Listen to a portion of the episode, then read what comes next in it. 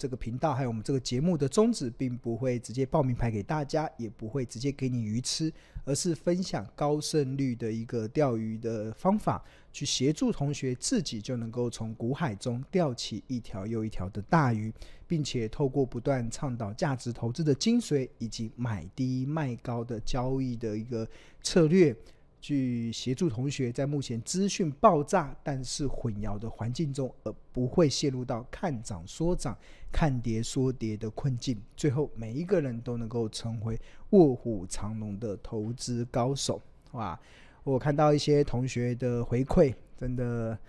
呃很感动。我也蛮庆幸的可以认识到大家。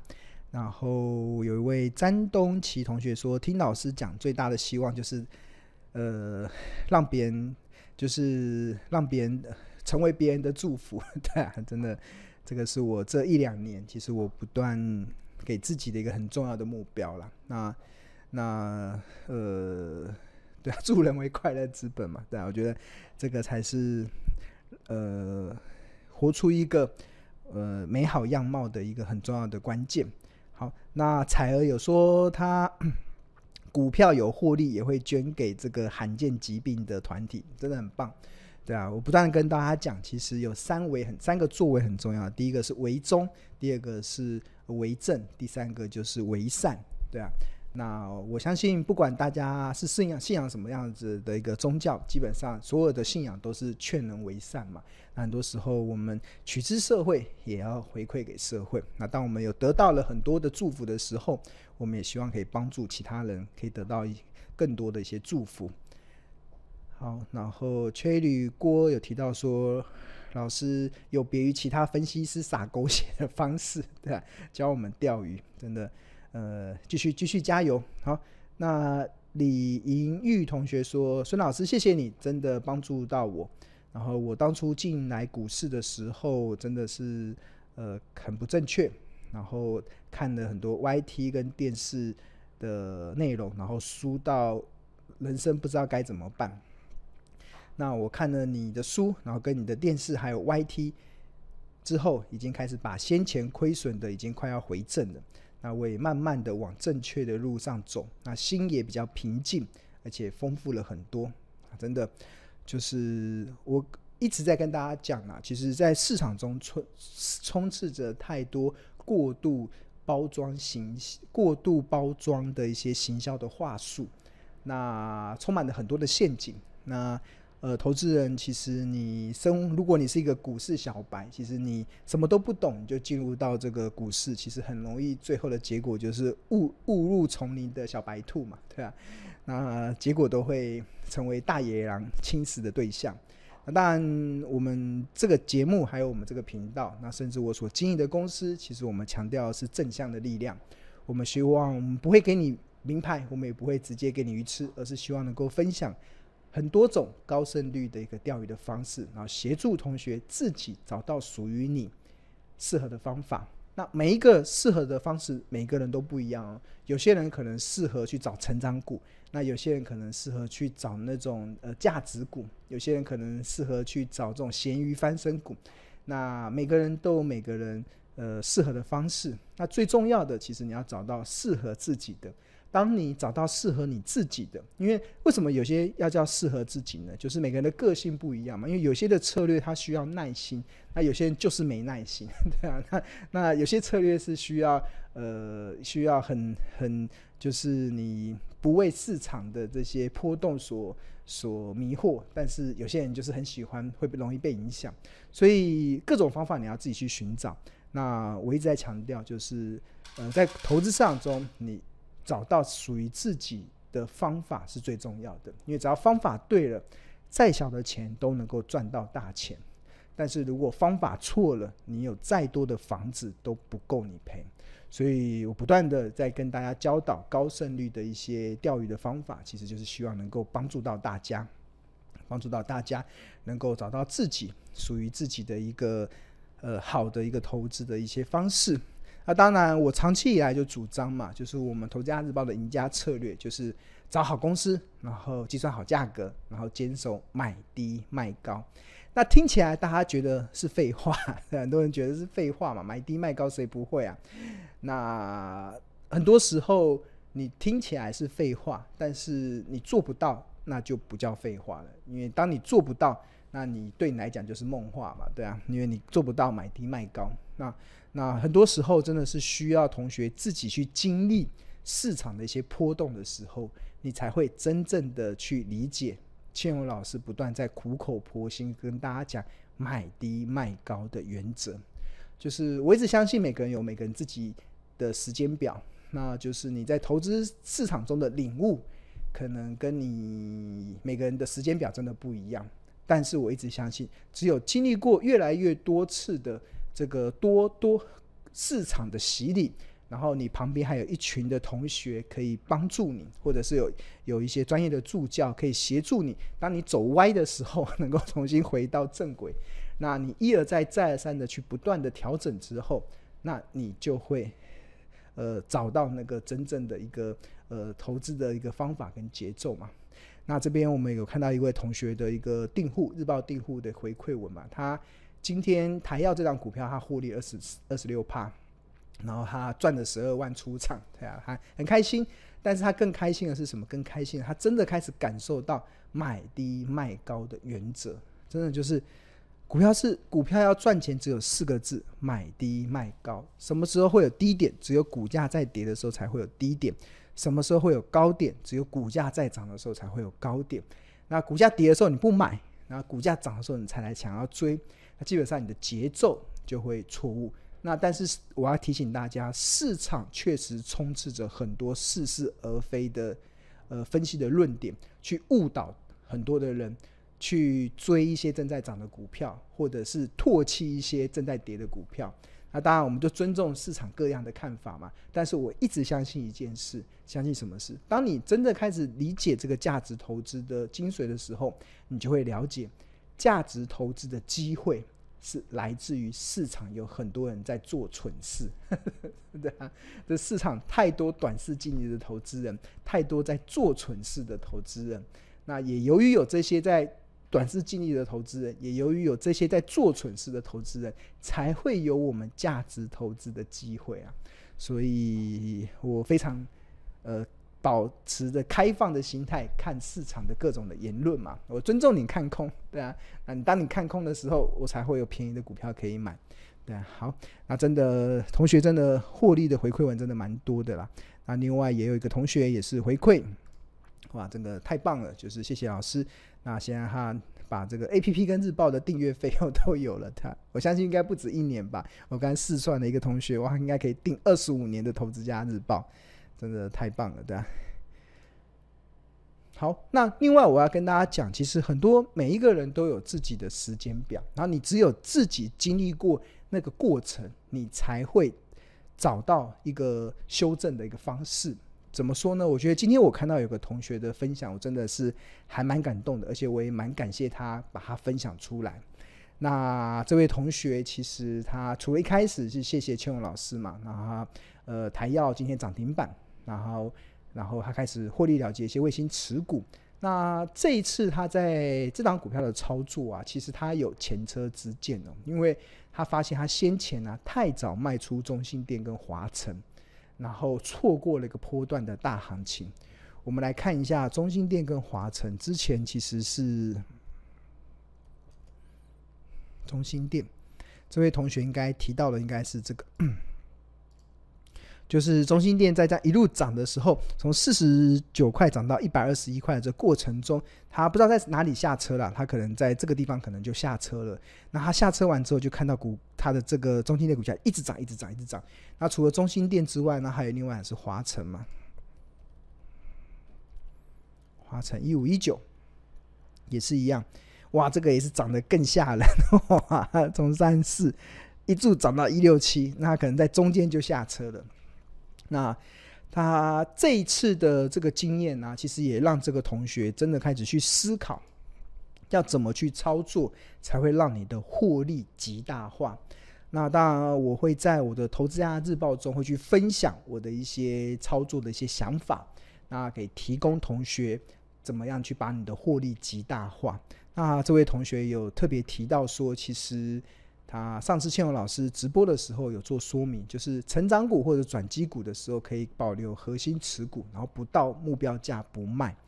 那这个其实是一个很重要，就是我们对于一档。正在成长的标的啊，正在成长的标的，或者是它股价已经一路在走走走走走走的时候，当然有些时候到了一个昂贵价的时候，我们可能会获利了结。但是这个获利了结，我们只是获利卫星持股。那所有的持股其实就是有卫星持股跟核心持股的概念，就是核心持股是不到目标价以前绝对不轻易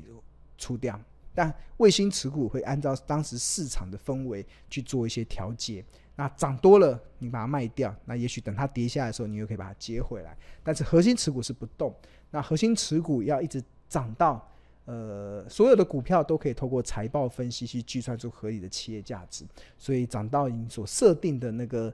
目标价的时候，那它自然而然就有让你可以呃实现的第一机会。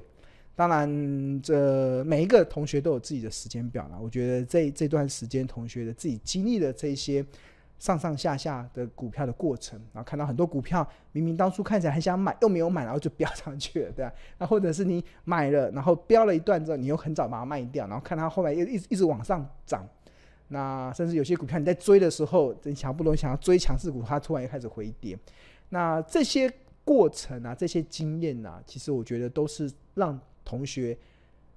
呃成为未来更好的养分，对啊。所以我觉得我蛮珍惜每一次。我看待同学的一些在学习的这个过程中，那当然，我身为雪巴人，啊，我一直在讲，呃，喜马拉雅山圣母峰同学得自己爬。那我身为雪巴人，有些时候我会示范，告诉你，诶，这边要怎么爬，然后我们呃要怎么去看天气呀，要怎么去进退有依据。那我会示范，然后我会去协助，但是山还是得自己爬。那有些时候，身为雪巴人会示范嘛，像我会示范在日报里面。那同学就可以去观摩，在这观摩的过程中，其实你就可以找到属于自己的一个赢家的策略。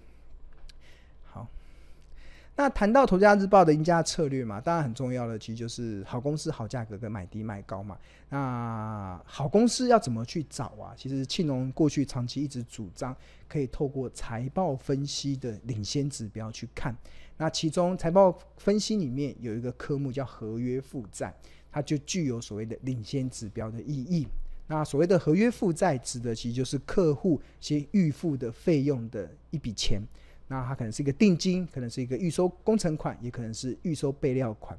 那对于公司来讲，它认列是认列在流动负债，有些时候也会认列在非流动负债，就看它要认列的时间超过一年，它就会认列在非流动负债。但是由于未来还这个负债的方式不是用钱还。而是提供对等的商品跟对等的服务，所以我过去这已经快十年吧，对，过去我这十年一直都在主张这个合约负债啊，真的是非常有用的一个领先指标，因为它会反映在未来营收的增减上。那通常流动的合约负债有机会反映在两两季后的营收，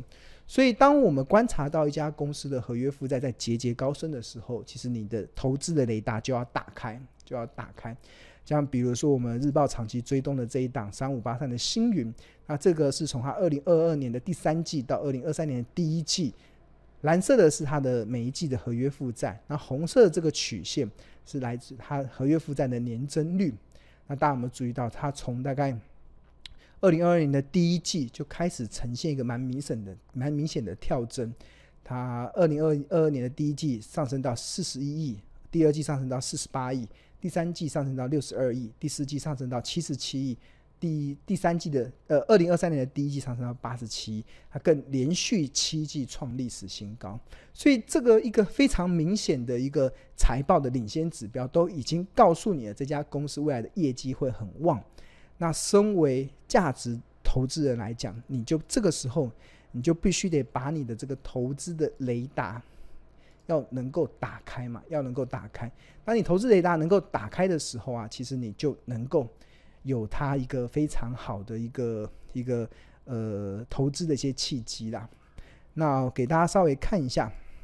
这个是二零二三年五月二十四号的《投资家日报》。那我们在企业动态里面，其实庆荣有跟我们的订户讲说，随着所有上市会公司公布完第一季的财报，那投资人除了要持续追踪企业动态之外，关于企业的合理评价也必须跟着做一些调整，以符合公司的现况。那这个之十五啊，就代表我们过去的日报已经有花十五天的篇幅在追踪星云这家公司。从他的公司的介绍，从他的从很多的面面面向，从他的这个财报的面向，去从各个方面有十五篇哦，有我们高达十五篇，就是知十五嘛，这就是我们会透过企业连载的方式去协助我们的订户，去让你了解你所投资的公司，它到底是一个什么样子的公司，你所投资的公司，它到底值不值得你长期拥有。那有些时候我写的，如果你不能认同也没关系，那你去寻找其他你能认同的标的。那当然，在这个五月二十四，二零二三年五月二十四号的日报中，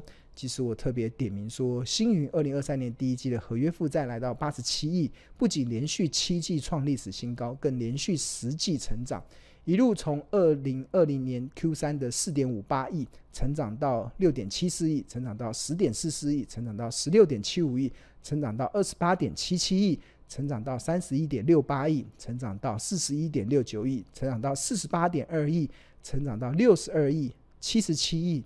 那甚至到二零二三年的第一季更来到八十七亿啊！近九季的 YoY 年增率真的都是以三位数在快速的成长，所以从财报的领先指标合约负债不断节节高升的趋势来看，星云未来的业绩展望确实相当明朗。这个是五月二十四号的《投资家日报》。那我们来看一下，就是我们追踪星云已经很久了啦。那这个五月二十四号应该就是在这里吧？五月二十四号，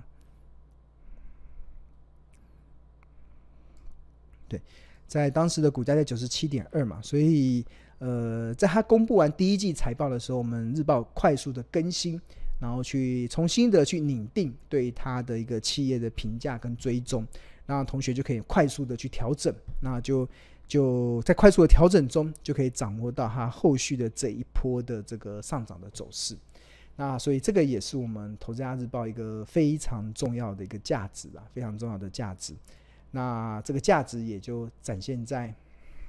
展现在我们的。呃，总是能领先市场，做对投资与做出绩效这样子的价值。那谈到的合约负债啊，那当然有些同学会问，那现在除了星云之外，有没有其他的股票？当然有啊，我们日报的口袋名单中，其实都会跟大家来揭示。那比如说，那这这个是我们呃，现在如果你订购投家日报，应该就会看到这一份，就是合约负债选股，就是依照它今年的第一季占合约负债增加。的金额占股本的比例去做排序，那第一名六一三九的亚翔嘛，它合约负债占股本比例是一千零一十八趴，哇，本一比十三倍。那星云它的这个合约负债占股本比例是一千零七十六趴，本一比十三点六倍。但是那个当时的股价是一百块嘛，那它随着最近一直在涨，它本一比应该也跟着上升。那当然看起来它的整个合约负债增加的内容是蛮漂亮的。那所以如果同学想要，拿到这一张 合约负债的选股，那我记得有些订户还蛮可爱的，他就看到这张表说啊，选哪一个？那有些同学，那我就选第一档，学霸就选第二档，反正就前面前几名嘛。因为庆勇老师会按照那个增加股本比例，大家去排序嘛。那目前看起来增加股本呃第一名的亚香跟星云，其实如果你看近期的股价走势，其实应该也是没有让人太失望，没有人让人太失望。你看这个是亚翔，这个近这是近一周，这是你看如果他这样看，五月份的时候，我们五月份的时候做的这个开始突然飙升，然后啊，然后休息了一下，然后最近再这样，然后星云更涨得更更吓人嘛，也是一样，就这样突然飙升了，这就是合约负债的选股了。那这个我一直告诉大家，这个是一个财报非常重要的领先指标。那由于偿还的方式不是金钱，而是商品或服务，所以基本上只要不违约，那它未来一定会反映在他们营收的增加上，所以它具有财报的领先指标的意义。所以今天庆隆分享了一份一个这样子选股的方式，希望也能够帮助大家在选择的内容的时候能够有所帮助。那除此之外，其实我在今年第一季在看合约负债增加最多的一些公司啊，其实我有看到一个蛮明显的族群，哇，就是半导体族群，对啊，半导体真的非常的旺，我觉得今年真的会是投资半导体一个非常好的时机。那当然，我先前有跟大家分享嘛，其实国内有一家媒体，他们有一期的封面故事就。呃，标题就是用“二零二五年半导体会大爆发” 来形容。那他访问的是全球第三大的这个半导体设备公司东京威力科创的社长，然后他很很有信心的说：“现在大家所说的大数据，未来都只是小数据而已。换言之，未来有非常高的成长的力道。那二零二二五年半导体会大爆发的理由，第一个是换企业的换机需求，那第二个是个人 PC 手机的换机需求。”那因为二零一七年到二零一八年，很多企业曾大举的投资数据中心。那按照整个伺服器的更换的时间，预计大概到二零二四年的时候就会有换机的需求，而且所换的一定是效能更高、耗电量更低的。那个人的 PC 跟手机，因为二零二零年跟二零二一年已经买了，所以整个换机的需求预计会延后到二零二五年。所以这二零二五年是一个非常重要的一个关键年，因为它企业的换机需求加个人 PC、个人 PC 跟手机的换机需求，它就会带动半导体产业从谷底快速的翻扬，然后再搭配什么？再搭配这个数据通讯量化，每年以二十六 percent 的速度在增长。那预估十年会成长十倍，二十年会成长一百倍，那这个是一个非常大的一个想象的空间。那所以会让整个二零二二零年全二零二二年全球半导体产值从五千七百四十亿，然后持续的成长到二零三零年的一兆美金。所以换言之，现在只是半山腰了。所以为什么这段时间庆农一直都非常的看好这个半导体的产业？那当然。三军未发，粮草先行，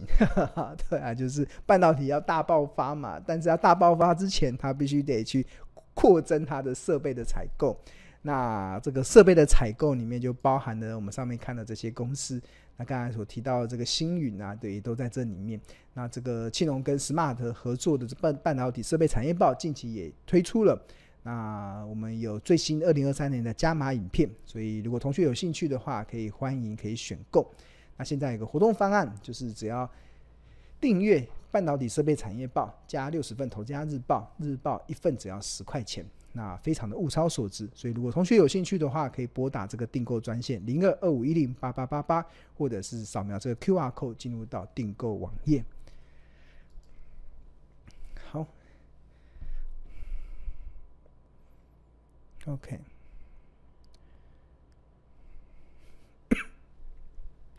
好，那我希望今天的内容可以帮助到大家，在看待目前的行情的时候，有一些定见跟一个看法。那我也蛮开心的，看到很多同学今天分享了很多获利的对账单，那帮自己按个赞。我觉得你给呃，真的不需要谢谢老师啊，真的，我觉得你应该谢谢自己，愿意花时间去好好的把投资这件事情当做一技之长来慢慢的学习。那你也要谢谢，在这这条投资的路上，有这么多的同学助教跟热心的学长姐，可以互相的勉励，进场去捡便宜。那因为我们哪里都跑不了嘛，所以我不买台积电，我要买什么？我买台湾的房地产发